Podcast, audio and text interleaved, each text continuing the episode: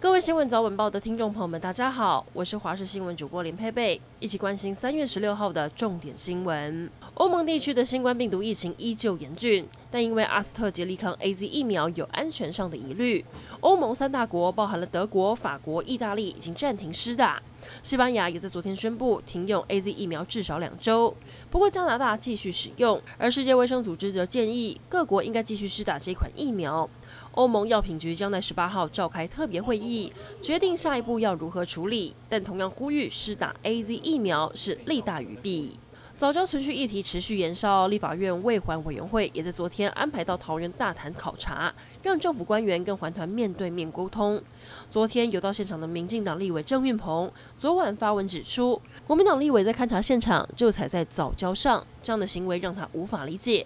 不过，早教公投领衔人潘忠政随后也贴出了一张之前总统蔡英文踩在早教上的照片，引发讨论。高雄美浓紫林寺附近的山坡前天上午发生火警，因为在山区不容易布水线，加上气候干燥，烧了两天，投水超过两百四十吨，好不容易才将火势控制住。不过山林中还是有一些火点跟飘出白烟，消防队一早持续派出直升机从高空洒水灭火，并派人车到现场进驻，避免火势延烧到周边民宅。新竹的大埔水库最近被布袋莲占据，都看不到湖面在哪里了。电动游艇经过，就像是在滑草。因为去年到现在都没台风，水库没有泄洪，无法让布袋莲自然飘散，人工打捞又不符合成本效益。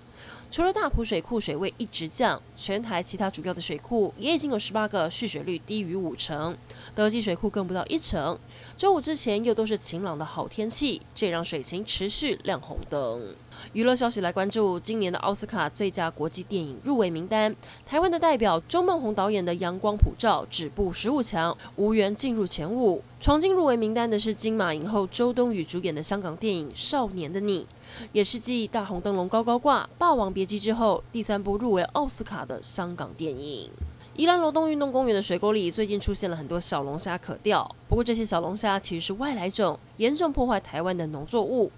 最近有不少民众前往罗东运动公园钓虾，享受钓虾乐趣，因为数量不少，很轻松就能钓到。不过这些可爱的小龙虾是外来种，又叫做美国螯虾，没有什么天敌，就跟福寿螺一样是生态杀手。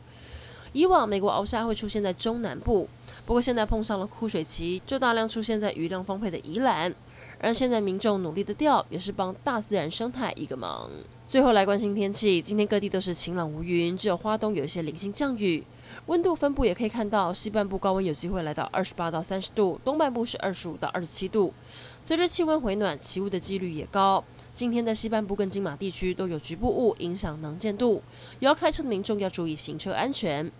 最后提醒大家，未来几天空气品质都不好，未来三天云嘉南都是红色警示，空气品质非常糟。西半部其他地区是橘色提醒，呼吸道比较敏感的朋友尽量不要长时间在户外活动。以上整点新闻，感谢您的收听，我们再会。